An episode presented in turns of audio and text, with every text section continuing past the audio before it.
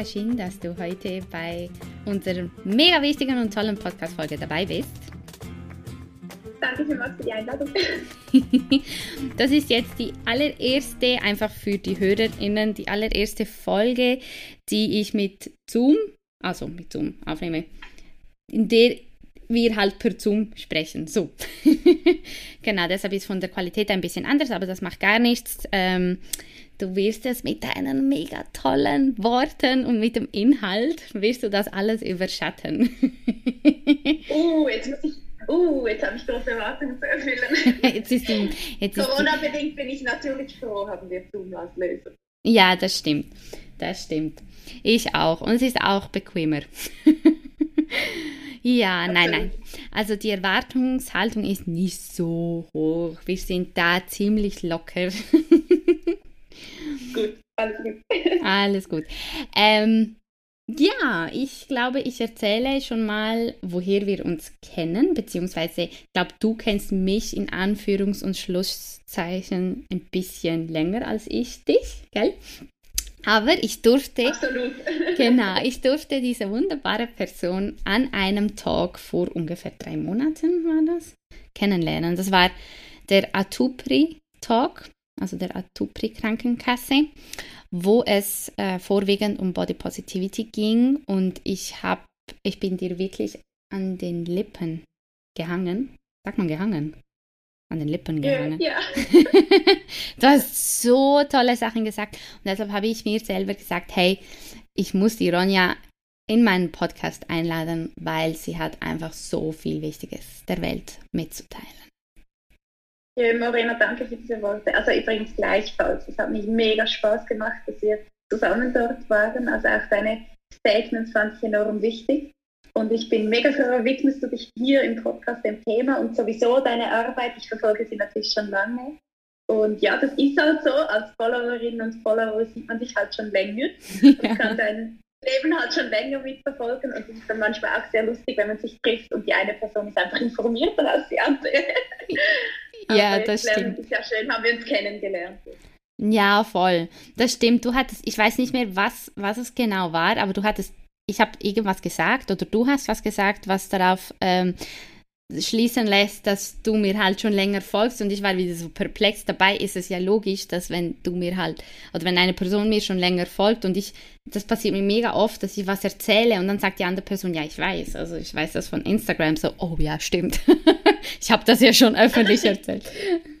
Ich finde das im Fall ein ganz spannendes, also wir sind schon voll im Thema eigentlich, ja. aber ich finde das eine mega spannende ähm, Thematik rund um Social Media, dass man eigentlich, es gibt so eine Scheinnähe. Also mhm. eigentlich meint man dann, also man kriegt extrem viel mit, also ich jetzt zum Beispiel von Morenas Leben, ich weiß, da ist ein Kind auf die Welt gekommen und ich habe mich, hab mich natürlich mega gefreut und habe es gesehen und für mich war es wie, ähm, war es auch extrem speziell, als ich dann quasi live eigentlich frisch kennengelernt habe und eigentlich wusste ich schon private Informationen, die man ja eigentlich sonst in einem Erstgespräch vielleicht das erste Mal hört oder ja, ich habe eine Tochter oder oder oder. Mhm. Und ich finde, das ist eben noch spannend, das passiert recht schnell über soziale Medien und das zeigt eben auch, wie viel äh, Nähe trotzdem eigentlich entwickelt wird, aber hier in dem Sinne halt fast ein bisschen einseitig. Mhm. Und das ist halt, ich finde das mega spannend, auch also solchen Selbsterfahrungsmoment.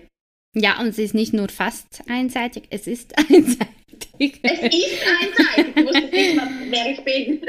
ja, es ist so. Es ist dann immer für mich so mega merkwürdig, wenn jemand mega vieles über mich weiß, obwohl es ist mein Beruf und ich weiß es eigentlich, aber dann, wenn man sich dann persönlich trifft, weiß ich halt nichts über die andere Person. Genau. Und man fühlt sich auch als ähm, Gegenüber fühlt man sich eigentlich creepy, weil mhm. man diese Informationen hat und man weiß, man darf sie haben, weil es ist quasi eine öffentliche Information. Ähm, aber da fühlt man sich eigentlich, es ist schon fast unangenehm, weil man weiß, man hat diese Information mhm. und muss dann auch wirklich zurücktreten und sagen, stopp, ich habe nur eine Information, über die, welche über die sozialen Medien vermittelt wurde. Ja. Das sagt mir nichts über die reale Morena aus. Es ist so, weil es sind ja nur ein paar Ausschnitte aus dem Alltag. Wenn genau. man bedenkt, wenn man dann zum Beispiel die Story-Slides zusammenzählt, sind ja immer ah, 15 Sekunden meistens, ähm, wenn man die volle Länge ausschöpft, dann sind das vielleicht fünf oder zehn maximal Minuten pro Tag. Also es ist wie so ein Ausschnitt und das ist halt im Social Media, das sage ich schon seit Jahren, sage ich immer, hey, äh, Social Media ist einfach die Bilder, die Videos, die Stories, das sind einfach Ausschnitte aus einem Alltag. Das bildet nicht den mhm. ganzen Alltag und deshalb weiß man auch nicht alles über diese Person. Wie sie genau, geht. man sieht eben nicht die Realität oft. Also genau. auch wenn man als Influencerin sehr sich nahe zeigen möchte, ähm, alle Userinnen und User müssen eigentlich wissen, dass sie nicht die Realität sehen, sondern immer das, genau. was gezeigt wird. Genau. Also ich meine auch schon, Sorry, Morena, wir sind voll im Thema. Du wolltest eigentlich nochmal an, du wolltest mal beginnen mit dem Podcast. Wir sind schon in der Diskussion. das ist doch super. Aber ich würde sagen, bevor wir weitermachen, kannst du ja auch dich ganz kurz schnell vorstellen, wer du bist und was du machst. Ich weiß es ja, aber die HörerInnen, die wissen es ja noch nicht. Super. Vielen Dank, mache ich sehr gerne.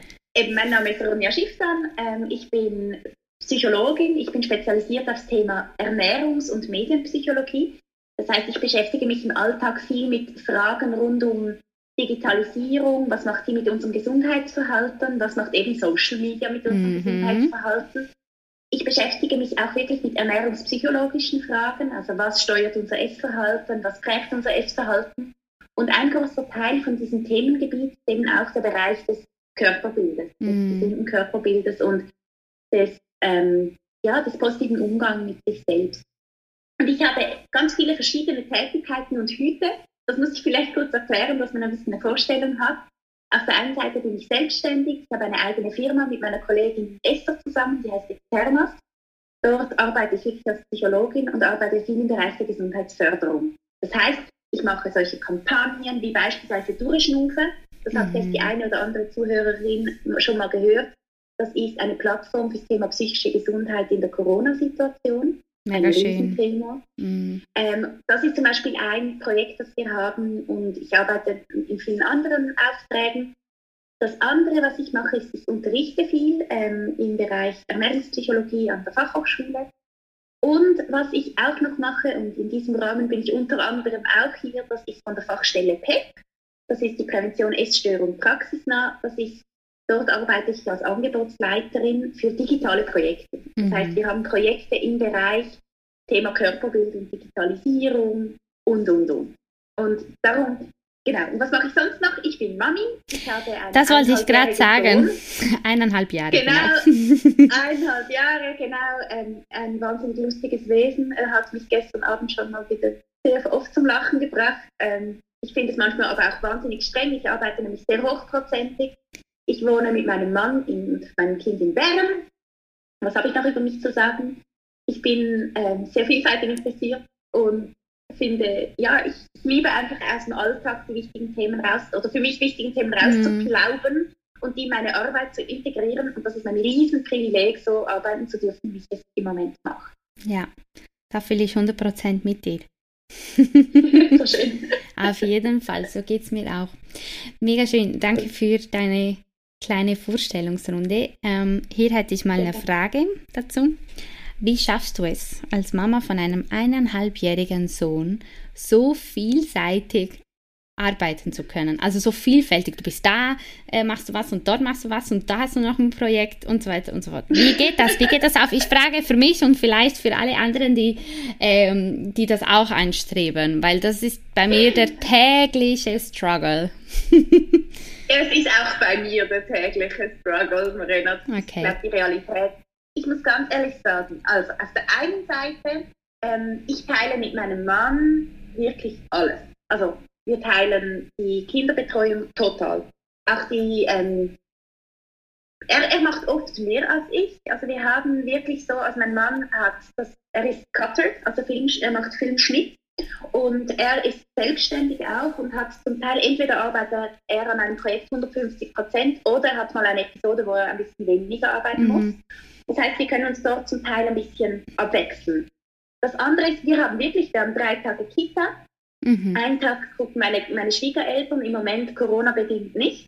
Das heißt, wir haben einen sehr hohen Betreuungsschlüssel und das sehe ich als A und O, damit wir, also wir haben eine Kita, die wir lieben, ähm, mein Sohn liebt die Kita. Oh, ähm, und ich glaube, dort dieses Vertrauensverhältnis auch zu haben und zu wissen, also manchmal ist mein Sohn happier in der Kita als zu Hause. Zu Hause ist ihm langweilig, in der Kita stelle ich ihn hin, er rennt los, ähm, begrüßt alle Kinder und ich merke wirklich, er ist extrem glücklich. Okay. Und das, also in Kita begrüßt mhm. und ich merke ähm, was auch ein ganz großer Teil, mein, wie ich im Moment versuche, alles unter einen Hut zu bringen, ist auch versuchen, die Ansprüche runterzuschrauben. Mein Kind hatte keine selbstgemachten Breili. Mein Kind hat, ähm, ich konnte zum Beispiel nicht lange stillen. Es waren ganz viele Aspekte, ähm, die im Endeffekt haben sich, hat sich alles als gut für meinen Sohn erwiesen und er hat gut mitgemacht. Aber ich merke, es ist, gewisse Dinge sind auch Kompromisssituationen. Mm. Und ich mhm. merke auch, ganz oft habe ich einen Anspruch, also beispielsweise, wir konnten uns nie ein Familienbett vorstellen. Mhm. nie. Ich habe immer gesagt, mein Kind muss in seinem eigenen Zimmer schlafen können irgendwann. Und auf einmal kommt das Kind und man merkt, na, gemütlich, nein, ist ganz okay, wir schlafen alle so tief.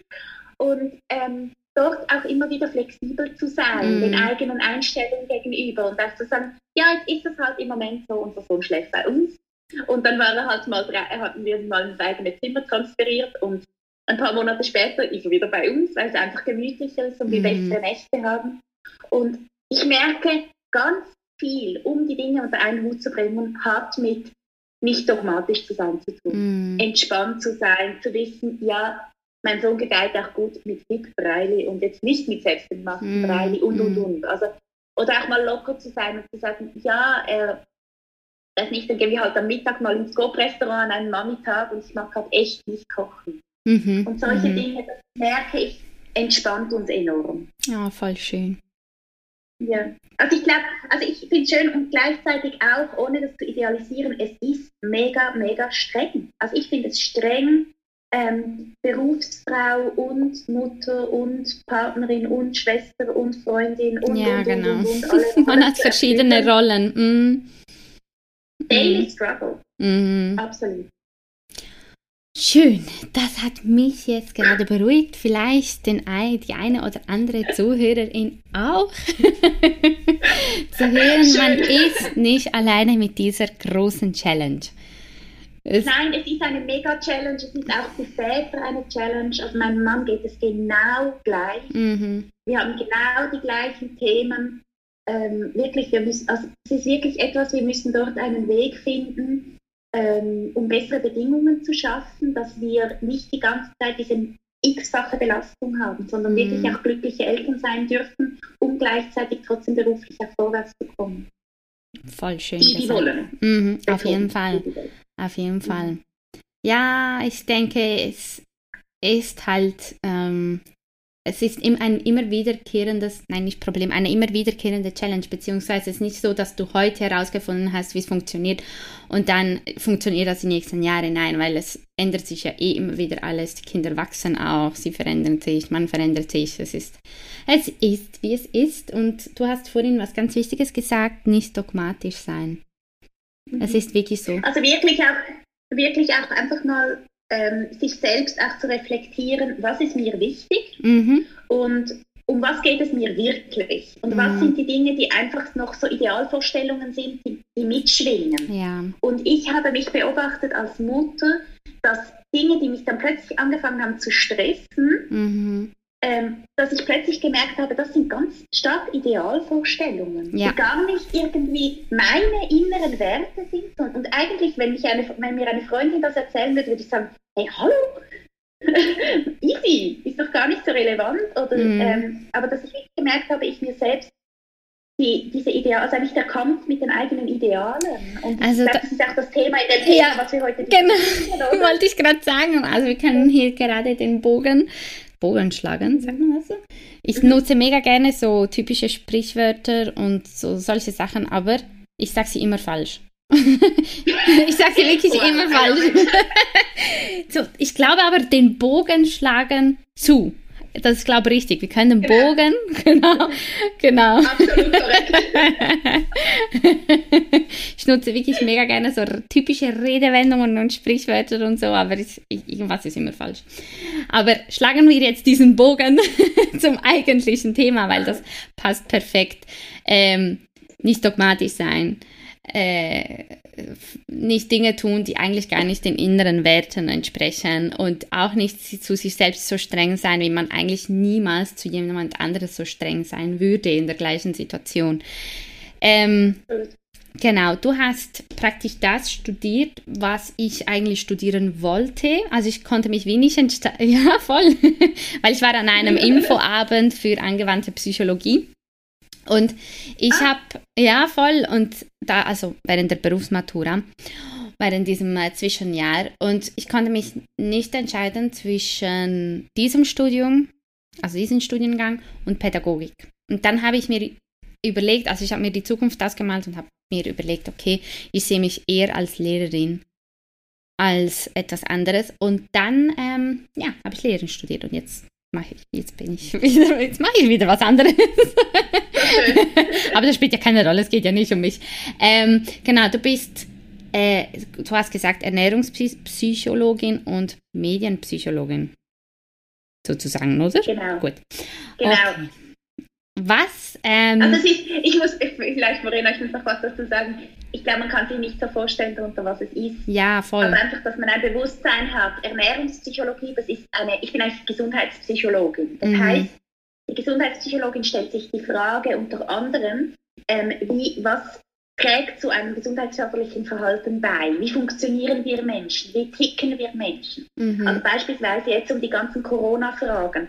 Das sind hochgesundheitspsychologische Fragen. Mhm. Also wie, ähm, wie funktionieren wir in Bezug auf Maßnahmen und, und, und. Mhm. Mit dem solidarischen Zusammen und, und, und. Und Ernährungspsychologie ist eigentlich wie eine Art, eine Unterteil von dieser Gesundheitspsychologie. Mhm. Und stellt sich einfach die Frage rund ums Thema Ernährung. Klar, Ernährung trägt ja auch zur Ges oder hat mit Gesundheit zu tun. Unter anderem. Genau, unter, unter anderem. anderem. Was ich daran so cool finde, ist, dass es eben mit allen Bereichen der Psychologie Schnittstellen hat. Also beispielsweise der Sozialpsychologie, also wie das soziale System unsere, äh, unser Essverhalten beeinflusst. Mhm. Bis hin zur Arbeits- und Organisationspsychologie, wie meine Arbeitssituation und Arbeitsbedingungen, meine Teamdynamik und und und eben sogar mein Essverhalten beeinflussen. Mhm, mh. Also solche mhm. Themen. Und darum finde ich es so spannend. Ja, voll. Ah, das verstehe ich. Ja, ähm, ich würde mal sagen, starten wir gleich mal mit einer Frage, die mich brennend interessiert. Und zwar, ähm, was ist das Schönste oder das Erfüllendste an deinem Beruf? Uh. Tiefe Frage. Was ist das Erfüllendste an meinem Beruf? Die Vielfalt. Mhm. Für mich ganz persönlich die Vielfalt. Mhm. Ähm, für das, ich habe das Gefühl, dass ich das machen kann, dass ich das Gefühl habe, irgendwo ein Bedarf in der Gesellschaft besteht. Also mhm. im Sinn von, ohne mich hervorzutun, dass ich etwas verändere oder so, mhm. sondern wirklich nicht, sondern dass ich das Gefühl habe, ich darf am Nerv der Zeit arbeiten.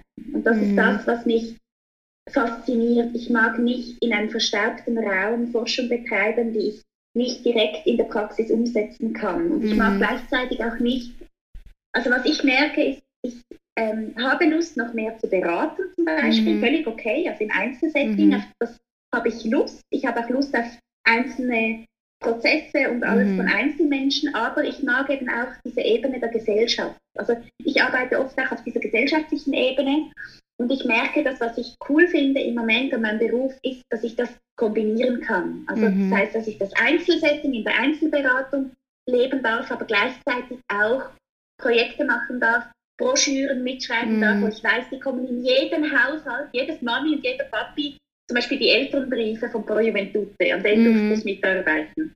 Und jedes Mami und Papi kriegen die heimgeschickt, von mhm. Kanton zu Kanton unterschiedlich. Und dann denke ich, wow, das ist mega cool, dass ich dort ähm, daran arbeiten darf, etwas, was nachher so viele Menschen sehen und mhm. daran ähm, vielleicht einen kleinen Sämchen, ein kleines Sämchen wo setzen. Und das ist im Moment, merke ich, ich bin gerade gern Gärtnerin, mit, ohne zu pflanzen, aber mir reicht es manchmal einfach Zähnchen zu setzen und Gedankenanstöße zu geben und in Diskussion zu kommen. Themen, wo ich das Gefühl habe, die sind gesellschaftlich irgendwie relevant oder mitrelevant. Mhm, mh. Und das finde ich enorm befriedigend, dass ähm, ich die Chance erhalte, Dinge ähm, mitzugestalten. Mhm. Das finde ich wahnsinniges Privileg. Du hast vorhin gesagt, ähm, du möchtest jetzt nicht behaupten, ich weiß nicht mehr die genaue Wortwahl, aber du möchtest jetzt nicht behaupten, dass du was wirklich was veränderst. Und ich äh, wollte dir da eigentlich schon widersprechen, weil ich bin selber davon überzeugt, dass wie auch ich, auch du, ähm, definitiv gewisse, und wenn es nur in kleinem Rahmen ist, Dinge verändern. Ähm, oder für andere oder anderen helfen, eine andere Richtung einzuschlagen, einen anderen Weg. Mhm. Ähm, unter anderem auch deshalb, weil ich eben selbst davon überzeugt bin, aber wir haben zwei FollowerInnen geschrieben nach unserem Talk, dass, mhm. ähm, also sie folgen mir schon mega lange und sie haben immer mega süßes Feedback, aber sie waren mega fasziniert von dir und was du gesagt hast. Ja. ja. Und sie haben beide schön. gesagt, sie sind mehrgewichtig und ähm, ich weiß nicht mehr die genaue Wortwahl, aber sie haben auf jeden Fall etwas in die Richtung gesagt, dass, dass du so wertvolle Dinge gesagt hast, dass sie das Gefühl haben, es wird einfacher, sich in Zukunft zu akzeptieren, weil du hast wirklich so wichtige Sachen gesagt bezüglich Body Positivity, Fat Shaming, Fat Acceptance, all die wichtigen Schlagworte der Body Positivity Bewegung. Ähm, und das ist mega schön. Das ist mega wow, schön. Ja, ich habe Hühnerhaut. Nein, wirklich. Also das, ja, das, das, rührt mich enorm. Also es freut mich sehr, sehr, sehr. Ähm, ja, vielleicht sind es kleine eben Tröpfchen. Also wenn das schon nur etwas auslöst, dann bin ich enorm froh. Ähm, ich glaube, es ist auch vieles, spreche ich auch aus einer Selbsterfahrung halt mm. heraus. Und ich, ähm, das berührt mich enorm, solche, ähm, solche Statements, also wenn jemand sich wiedererkennt in bestimmten Haltungen oder auch in bestimmten ähm, Herausforderungen, Lebensherausforderungen, mm. finde ich das enorm schön, wenn ich dort was dazu beitragen kann. Also auf jeden Fall. Mm. Und sei es ganz kleine Veränderungen oder sei es auch schon nur mal ein, ah ja, stimmt, ich darf auch mal chillen. Mhm. Das, wenn das schon bei jemandem ankommt, wow, mega schön. Und mhm. so ein Feedback freut mich enorm. Mhm. ja, schön. das ist Danke, dass du es mit mir teilst. Ja, also selbstverständlich. das muss geteilt werden, weil ich weiß wie, selber, wie, wie gut das tut, wenn man solches Feedback bekommt. Und du hast ja auch gesagt, gewisse Dinge äh, entstehen aus der Selbsterfahrung. Hast du denn auch in dieser Richtung Erfahrung gemacht, dass, also wenn es dir jetzt nicht zu persönlich ist oder zu privat, ähm, magst du was erzählen dazu? Ja, also absolut. Ich kenne ähm, diese, ich kenne die Thematik rund um Thema Körperbild oder im Thema Körperbezug und so weiter kenne ich absolut. Also ich bin, die Frage ist ja ähm, hier, wer kennt das nicht? Also das beschäftigt uns doch. Doch alle. Ich wollte das gerade anfügen, genau. Ich kenne aber auch das Thema Hochgewicht sehr gut, also in mm. verschiedenen Dimensionen. Ich, ich sage immer, mich gibt es in allen Größen und Formen und ich kenne wirklich auch ähm, die verschiedenen Herausforderungen. Ich sage mal, ähm, man nennt das dann Small Fat, das kenne ich sehr gut. Also mm. da gibt es verschiedene Kategorien und wie man sich bezeichnen möchte. Ich kenne das sehr gut, auch dieses Auf-Ab und rund um Schwangerschaften sowieso und ähm, ich, kenne das, ich kenne es auch gut in ganz verschiedenen Beziehungen rund ums Thema Ernährung. Ich habe auch beispielsweise eine Zöliakie. Ähm, mhm. Auch das kann Struggles auslösen. Zöliakie ist nicht die Zöliakie. Gluten. Das ist eine Glut mhm. ja, Gluten, genau.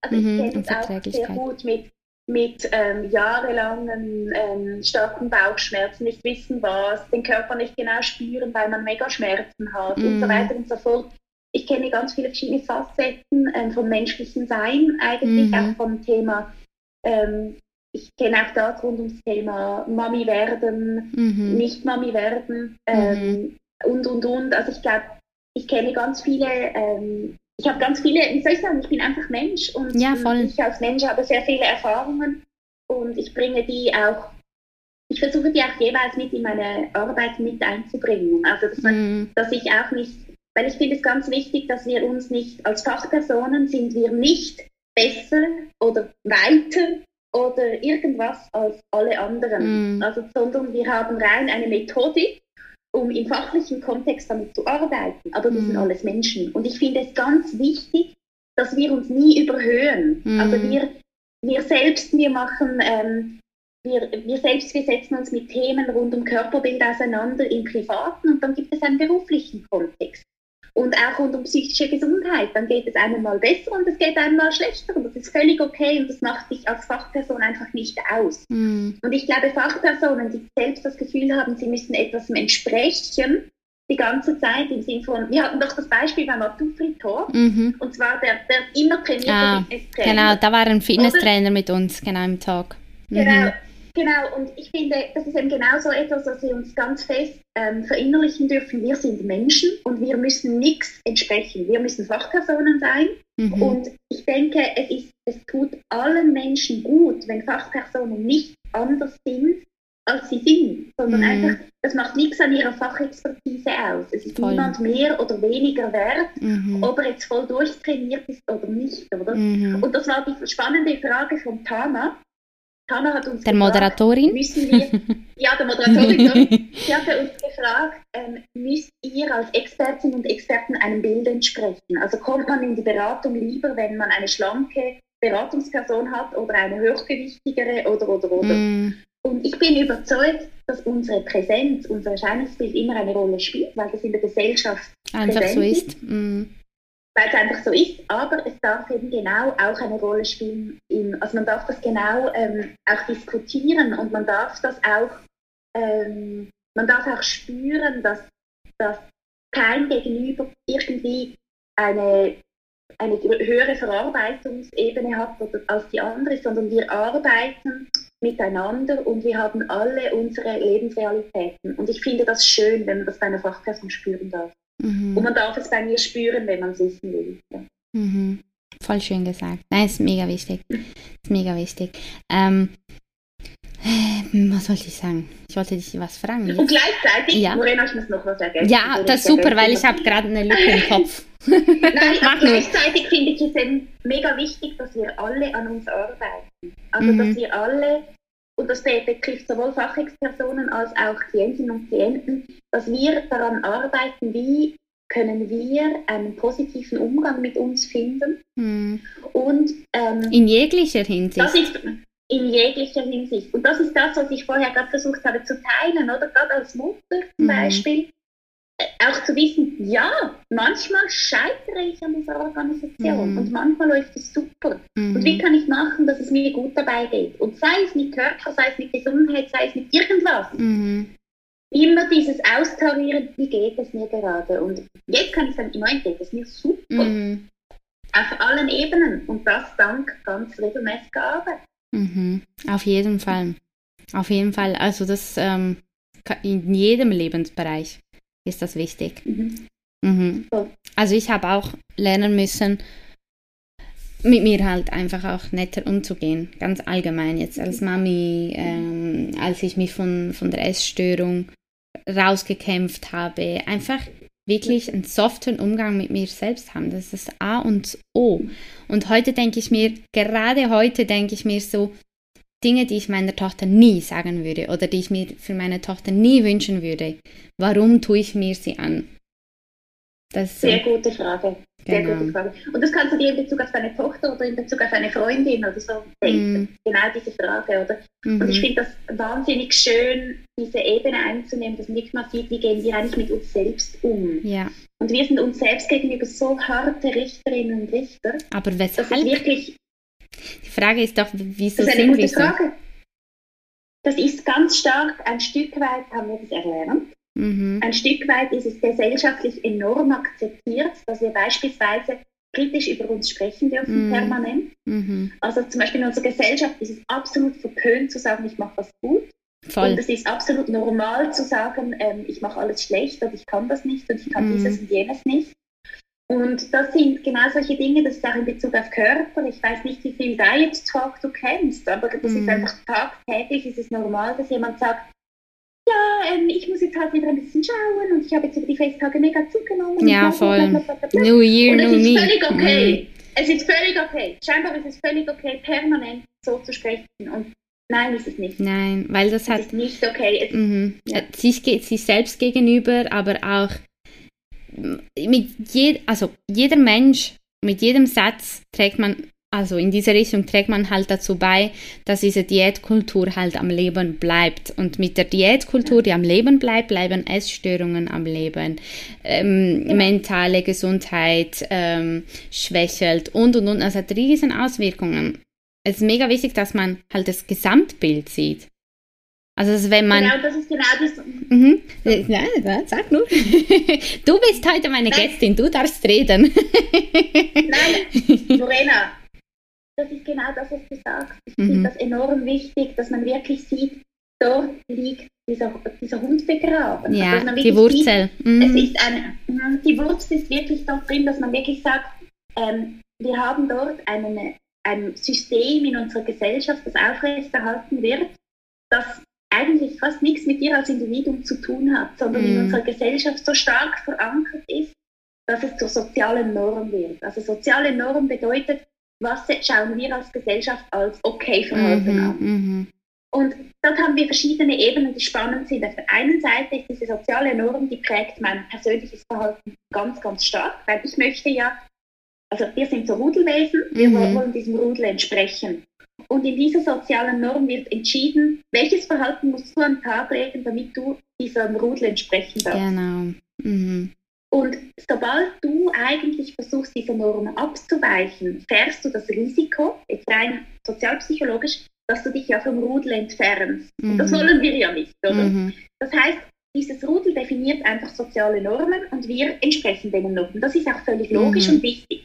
Das Problem ist aber dort, wo diese Normen nicht Normen sind, weil es ist normal, weil die Mehrheit macht das zum Mhm. Beispiel so, sondern es ist normal, weil es das Ideal normal ist. Mhm. Beispielsweise Körper, das ist genau beim Körperthema so, oder? Mhm. dass man die soziale Norm von einem schlanken, durchtrainierten Körper entspricht ja nicht einmal der Normalität, Mhm. also es entspricht nicht einmal der statistischen Norm, also sprich der Mehrheit der Gesellschaft, sondern es entspricht einem Idealnorm, Mhm. also einem Ideal, das aber dann normal wird. Und das, was bei uns passiert, ist, dass wir das verinnerlichen Mhm. und dann sprechen wir die ganze Zeit in diesem Diet Talk, warum wir davon abweichen. Das heißt, wir Mhm. suchen noch eine, eine Rechtfertigung zu kreieren und sagen, ja, ich muss jetzt halt noch das und das, damit ich dem nachher entspreche, weil ich möchte ja zum Rudel gehören.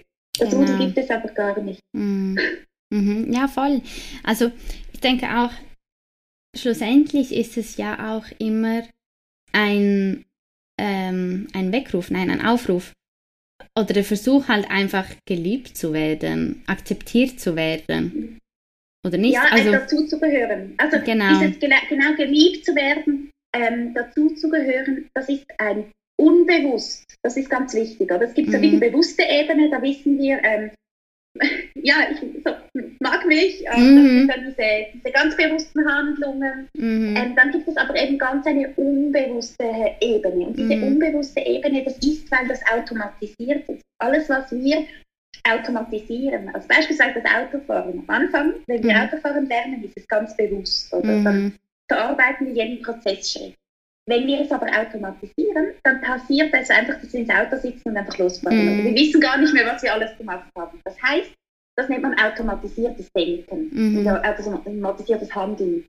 Und das, was wir eben gemacht haben, ist mit diesen Körperbildern und Vorstellungen und Idealen, die haben wir automatisiert. Mhm. Und dieses Dazugehören wollen, dieses geliebt werden wollen, ist ein automatisierter, unbewusster Vorgang. Mhm.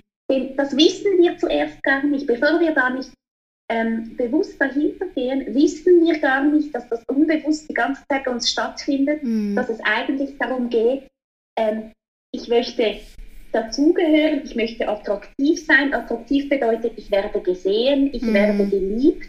Dass Mhm. man diese komische Vermischung und Verwebung hat von diesen Themen, obwohl es eigentlich um etwas ganz anderes geht. Mhm, mh. Das passiert unbewusst. Mhm. Schön gesagt. ich habe ähm, dazu passend ähm, auch eine, eine Nachricht, eine längere Nachricht von einer Followerin bekommen, die ich hier mhm. geöffnet habe. Ähm, ich habe meine, ich habe sie gestern gelesen, habe mir meine Gedanken dazu gemacht. Ich darf sie natürlich anonym jetzt vorlesen ähm, und bin gespannt, was, was, was du sagst. Äh, Moment. Ich selbst leide seit meiner frühen Kindheit an einem Übergewicht. Mit acht Jahren habe ich meine erste Diät gemacht. Heute weiß ich, dass Körper unterschiedlich arbeiten und weiß, und spüre auch besser, was mir und meinem Körper gut tut. So ganz im Reinen mit meinem Körper bin ich aber noch nicht. Mir ist es unglaublich wichtig, dass ich, wenn ich mal Kinder habe, ihnen kein falsches Selbstbild vermitteln will. Dennoch hoffe ich doch auch, dass sie nicht übergewichtig sein werden, da ich weiß, wie Menschen sind.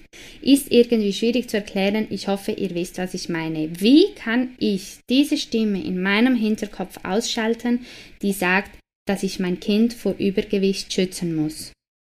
Habe zwar noch keine Kinder und bin auch nicht schwanger, Kinder sind aber in naher Zukunft in Planung und diese Gedanken beschäftigen mich jetzt schon.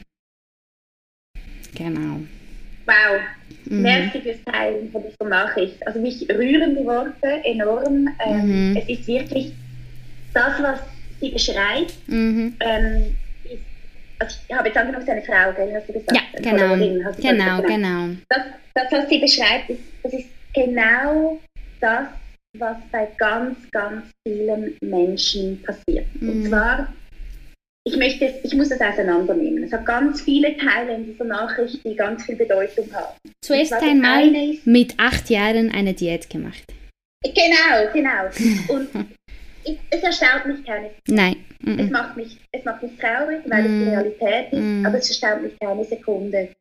Ähm, wir haben eine Gesellschaft, die, ähm, also ich muss kurz ausholen, damit ich sie richtig einordnen ja. kann, damit ihr wisst, was ich meine. Hol du Zuerst raus. mal, wir haben eine Gesellschaft, die primär mal schlank sein muss, mhm. vom Credo her, weil in der Gesellschaft verankert ist, schlank ist gesund. Mhm. Wir, ganz, wir haben ganz oft dieses Missverständnis, dass man über das Erscheinungsbild in Form von zum Beispiel Gewicht und Größe erkennen kann, ob ein Mensch gesund ist. Mhm. Und das, der Punkt ist, das hat keinen Zusammenhang. Nein. Und das mag jetzt einige Zuhörerinnen und Zuhörer sehr wahrscheinlich denken, what? Sicher hat das Zusammenhang? Nein. Mhm. Du siehst weder bei einem schlanken Menschen, siehst du, wie der Gesundheitszustand mhm. ist, noch bei einem hochgewichtigeren Menschen. Mhm. Ich persönlich, ich präferiere das Wort Hochgewicht, mhm. weil Übergewicht genau die Definition von dieser Norm ist. Genau, es ist über der Norm. Mhm. Genau, das ist der BMI und alles drüber ist dann Übergewicht. Also das ist der BMI bis 25, alles drüber ist Übergewicht, dann mhm. kommt dann Adipositas und so weiter und so fort. Es sagt nicht über den Gesundheitszustand aus. Mhm. Hochgewicht ist ein schönerer Begriff, finde ich, für mich, oder Mehrgewicht, mhm. weil er einfach eine Beschreibung der Vielfalt ist. Wir mhm. Menschen sind enorm unterschiedlich. Ähm, die Entstehung von einem Hochgewicht ist genauso wie die Entstehung von einem Tiefgewicht. Es mm. ist mhm. einfach die Frage der Genetik, es mm. ist die mhm. Frage der, des Umfelds, es ist die Frage, Frage, Frage. Es gibt mm. ganz viele Faktoren, die unsere Vielfalt, sei es unsere Hautfarbe, unsere Haarform, unsere Haarfarbe, was auch immer, mit beeinflussen. Und, ähm, und, und da gibt es ganz viele Faktoren.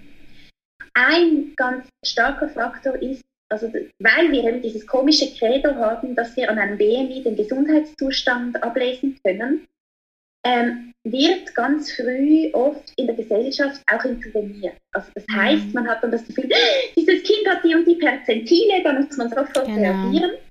Ähm, das heißt, es passiert dann, und das ist jetzt auch wichtig, oft gut gemeint. Man meint ja, man macht es gut, weil man möchte ja, dass das Kind gesund ist logischerweise, mhm. oder? Und dieses Gesund ist ja in unserer Gesellschaft verankert mit schlank. Mhm. Unabsichtlich passiert jetzt aber dort ganz, ganz viel. Und zwar jetzt ist es eben dieses Stigma, also Stigma bedeutet Hochgewicht gleich ungesund, mhm. das muss man bekämpfen. da werden auch gesellschaftlich manchmal so Kriegsparolen verwendet, wie Kampf dem Übergewicht und solche -hmm, Geschichten. -hmm. Also ganz, ganz krass, oder? Also ultra diskriminierend.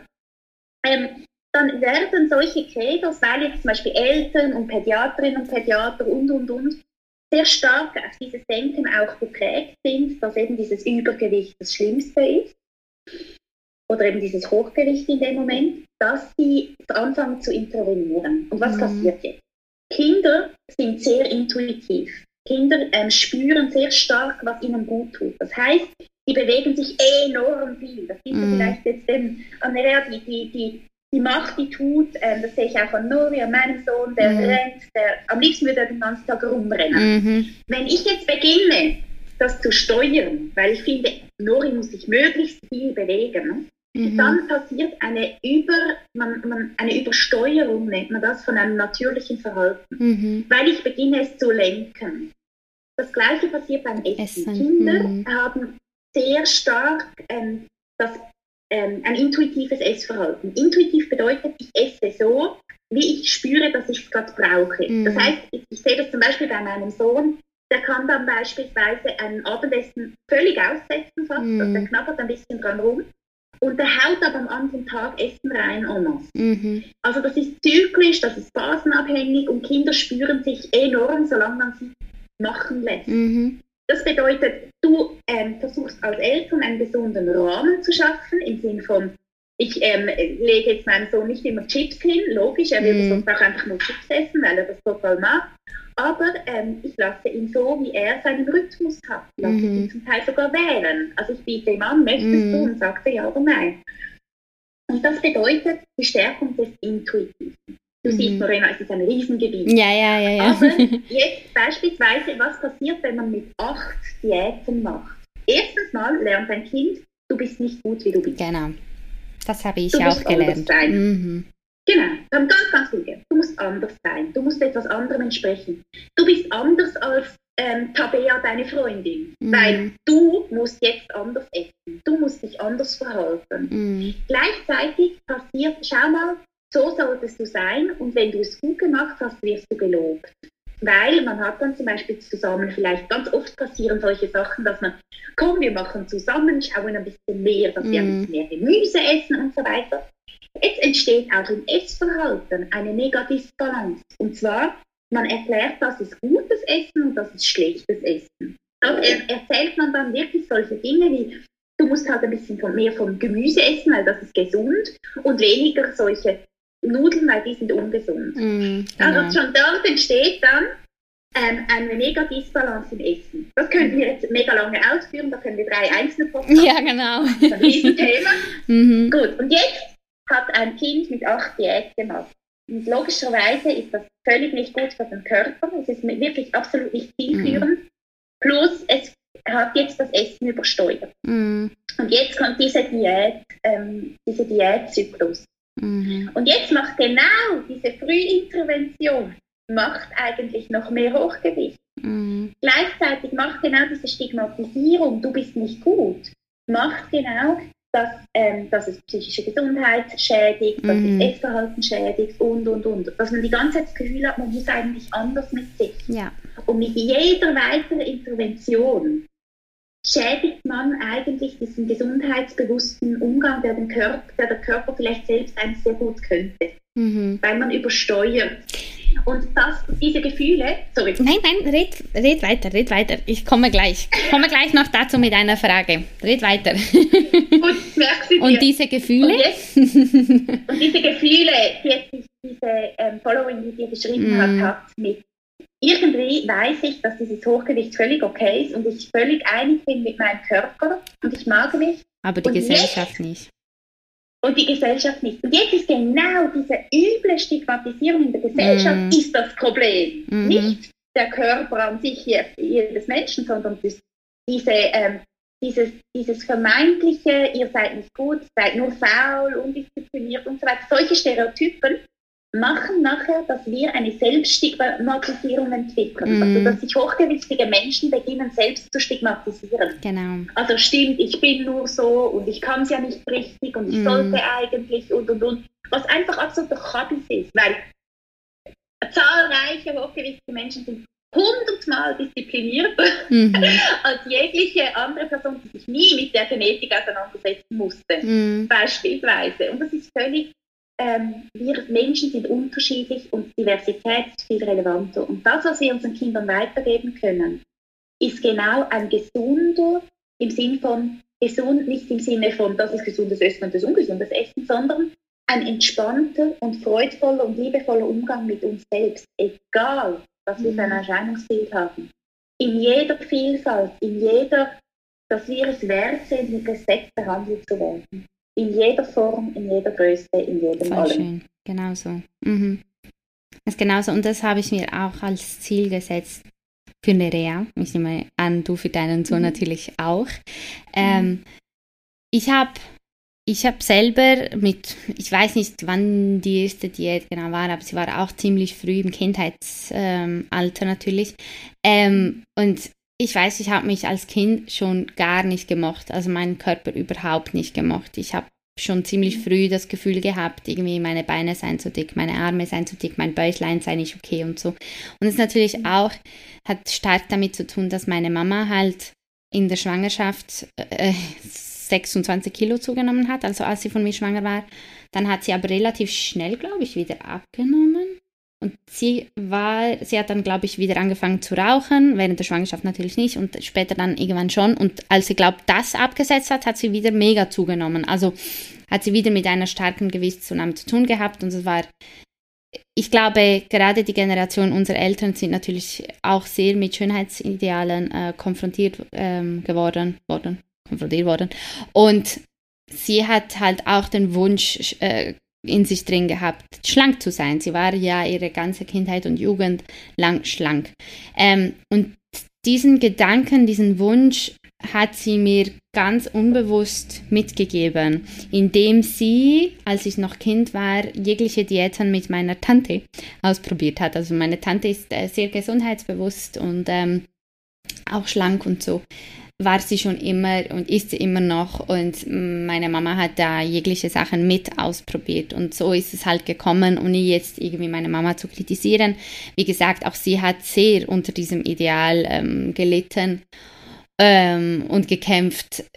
So ist es gekommen, dass ich halt mit weiß nicht, acht, neun, zehn Jahren, ich weiß nicht mehr so genau, aber als Kind halt diese fettarme Milch trinken musste mit meinem Müsli oder mit den Cornflakes, die 0,1 Prozent, genau. Und ich habe Mama gesagt, Mama, das schmeckt nach Wasser irgendwie. Und sie, nein, Maria ist viel gesünder und fettarm und so. Und ich sage jetzt nicht, meine Mama ist für meine Essstörung schuld, überhaupt nicht. Das ist ja, das ist ein, ein, ein Konstrukt von ganz vielen verschiedenen Faktoren, die da ihren Einfluss gehabt haben. Aber mein größtes Vorbild, meine Bezugsperson war halt, seit ich denken konnte, nie zufrieden mit ihrer Figur und hat mir das unbewusst halt mit auf den Weg gegeben, ohne meine Mama jetzt irgendwie zu blamen oder so zu kritisieren, überhaupt Nein, nicht.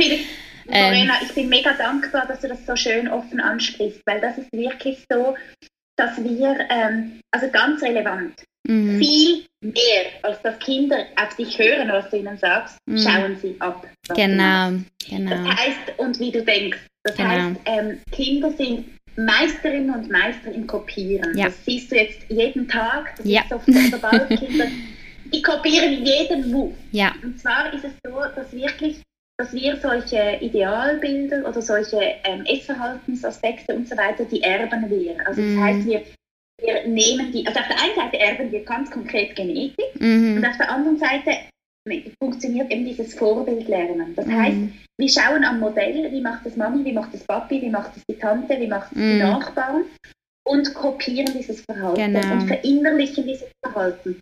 Und weil wir wollen ja auch dazugehören, wir wollen ja mhm. auch so sein. Und vor allem das ist auch noch ganz relevant, das ist das, der Kern einer Gesundheitsbezogenen, ähm, und ich sage mhm. auch nicht, ist immer gesundheitsbezogen, weil ich, ich muss ganz ehrlich sagen, man muss auch nicht immer gesund sein, völlig absurd. Ich meine jetzt mehr auch diesen bewussten mhm. ähm, Vorbild ist auch effektiv, dass man sich auch bewusst ist, wie spricht man über Körper? Ja. Wie, wie, das passiert im kleinsten Detail, das merke ich tagtäglich in jedem Kinderbuch, in jedem ähm, wie spricht man über Nachbarinnen und Nachbarn, mm. wie beschreibt man Menschen, wie, ähm, wie geht man mit Vielfalt um? Und das, hat, das ist bei jedem Ismus übrigens. Da geht es nicht nur um, ähm, um Körpervielfalt, da geht es auch um, um kulturelle Vielfalt, um, um, und, und, und, mm. und. Also ich denke, das Relevanteste ist, dass wir bewusste Vorbilder sein werden vielleicht. Mm. Und das ist unsere zentrale, ähm, zentrale Arbeit, ist, dass wir wissen, wie gehen wir mit diesen Fragen um, wie genau. bewusst gehen wir damit um, dass es vielleicht unsere Kinder nicht übernehmen. Mhm. Mhm. Und das passiert, das beginnt bei uns. Und bevor wir uns irgendwo informieren, mhm. und das finde ich ganz relevant, ich sehe im Moment in, bei vielen Influencerinnen und Influencer, Manfluencerinnen und Manfluencer, sehe ich Bestrebungen mit, wie hat man das Kind, ähm, wie, wie, soll man es, wie soll das Kind essen lernen und pipapo und mhm. was soll es essen und wie soll es sich bewegen und und und. Kabis, überleg mal bei dir selbst. Wie geht es dir selbst? Wie gehst genau. du mit ähm, solchen Fragen um? Wie, wie ist dein Umgang? Da, darf ich dir da eine Frage stellen oder einen Gedanke mitgeben, ähm, der mich jetzt ziemlich beschäftigt, weil er ziemlich aktuell ist, wollte ich dir vorhin mhm. schon äh, mit, äh, also mitgeben.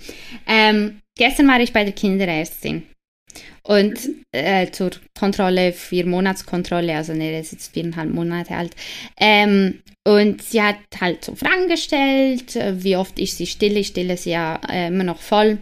Und wie oft ist sie stille? Und einfach, ja, so random, allgemeine Fragen. Und ich habe ihr dann gesagt, dass es halt mega unterschiedlich ist, also Manchmal, je nachdem, habe ich das Gefühl, braucht sie wie mehr, weil Stillen ist ja nicht nur Nahrungsaufnahme, ähm, es ist ja auch Nähe und Geborgenheit und so. Und dann habe ich gesagt, es kommt halt darauf an, wenn sie so eine Phase hat, wo sie ein bisschen mehr Nähe braucht, dann stelle ich sie alle eineinhalb, zwei Stunden. Aber es gibt auch Tage und Wochen, wo es alle drei, vier Stunden ist, auch wenn sie beispielsweise länger schläft oder so, auch den Tag durch und so.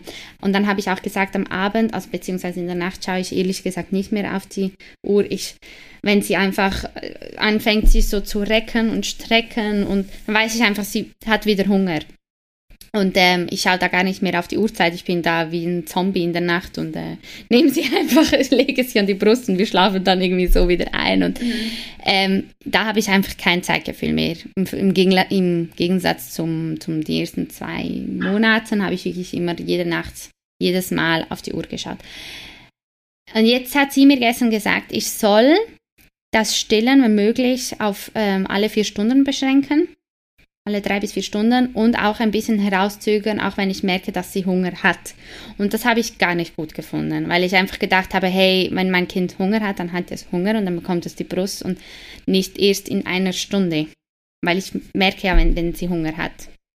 Oder wenn sie an die Brust möchte. Es ist wie so, ich mhm. erkenne die Anzeichen halt, weil ich meine Tochter mega gut kenne und sie hat halt gesagt, ich soll sie daran gewöhnen, ähm, nur noch alle vier Stunden zu essen. In der Nacht ist es was anderes, aber halt den Tag, den Tag über.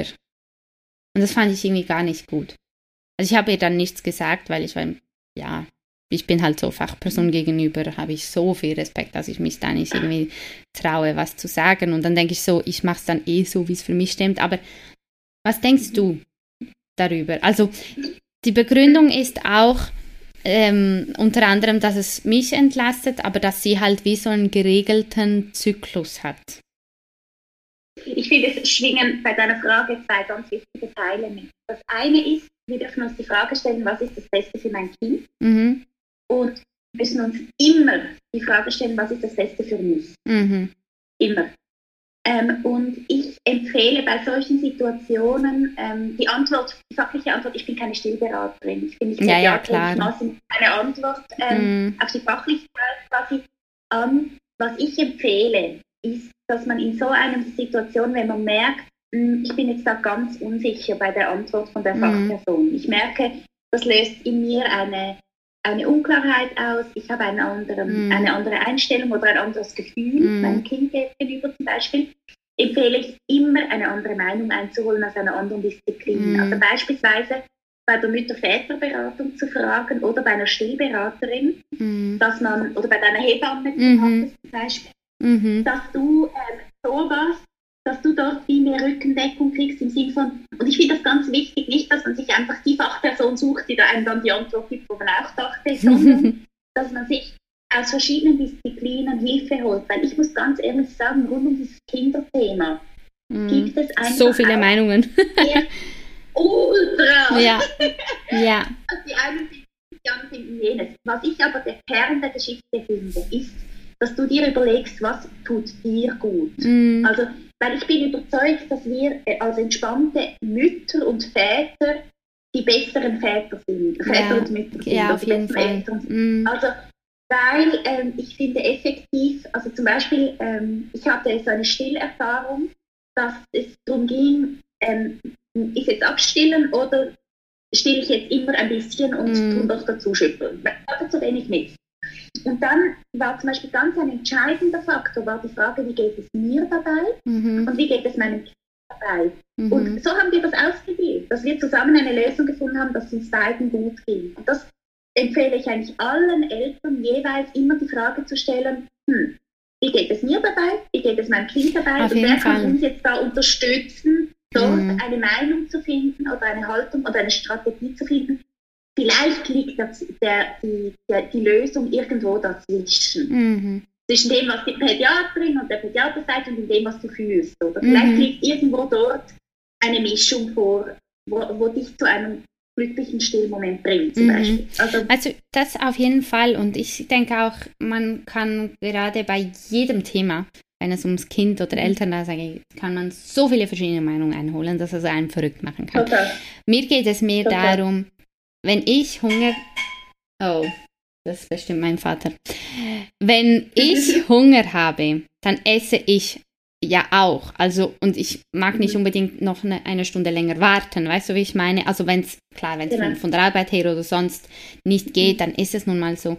Ähm, aber ja, ich möchte ja nicht, dass meine Tochter, wenn sie Hunger verspürt, warten muss. Weißt du, wie ich meine? Das ist so. Mhm.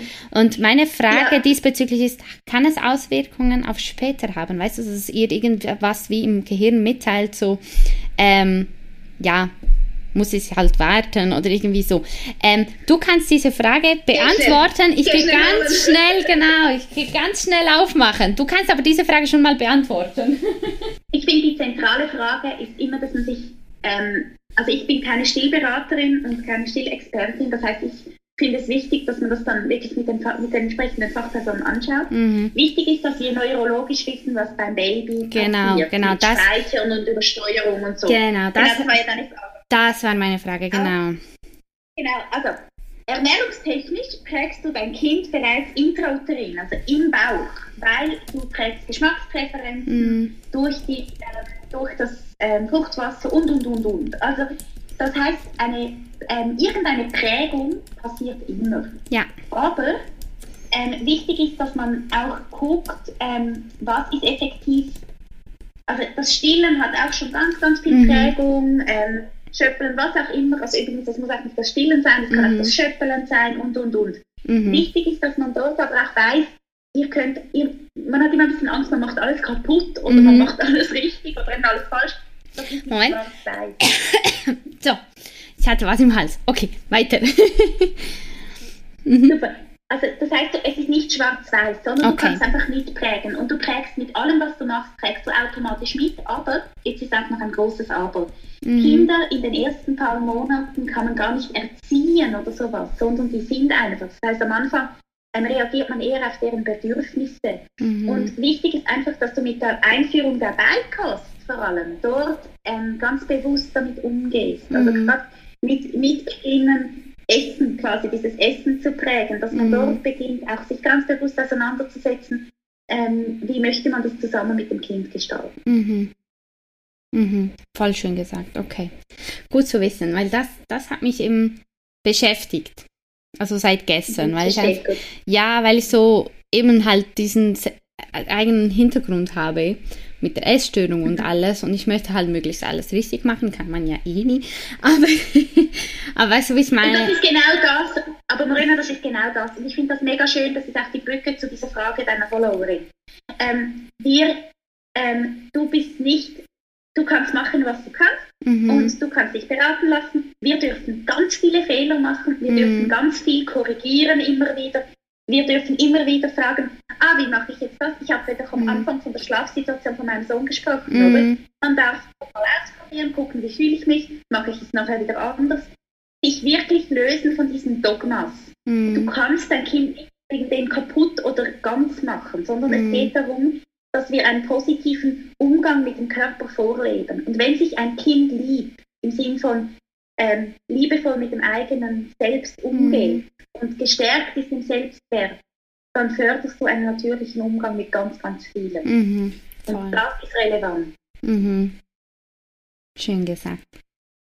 Ja, ich denke halt, in, in der Erziehung kann man halt, ähm, ja, so hart das auch klingt, mega viel falsch machen, beziehungsweise die falschen Bilder und Werte und Messages mitgeben. Und ich denke, es ist mega wichtig, dass wir als Gesellschaft es schaffen, halt diesen Zyklus zu brechen. Also weißt du, so diesen, diesen Diät, diese Diätkultur, diese zu bekämpfen und diese Diätmentalität, aber auch das viel zu streng mit sich selbst sein, die Stigmatisierung von ähm, dickfetten Menschen. Ähm, also so viele Sachen, ähm, um halt, ja, um un unser, unseren Kindern oder einfach den nächsten Generationen vieles zu ersparen, was wir halt durchmachen müssen, mussten. Ähm, die Frage ist hier, schaffen wir es? Oder wird das halt für immer so ein bestimmtes Problem bleiben? Weil Schönheitsideale hat es ja schon immer gegeben und ich denke, ich bin da nicht so gut informiert, aber ich kann mir vorstellen, dass die schon immer beeinflusst haben auch. Ich meine, selbst Lady Diana hatte ja Bulimie. Also, und also absolut, also wir müssen glaube auch unterscheiden, also ich finde deine Frage mega spannend. Also mhm. werden uns die Ideale immer ein Struggle sein? Mhm. Ja, weil ähm, Ideale, sobald sie ein Ideal sind, sind sie eben ein Ideal.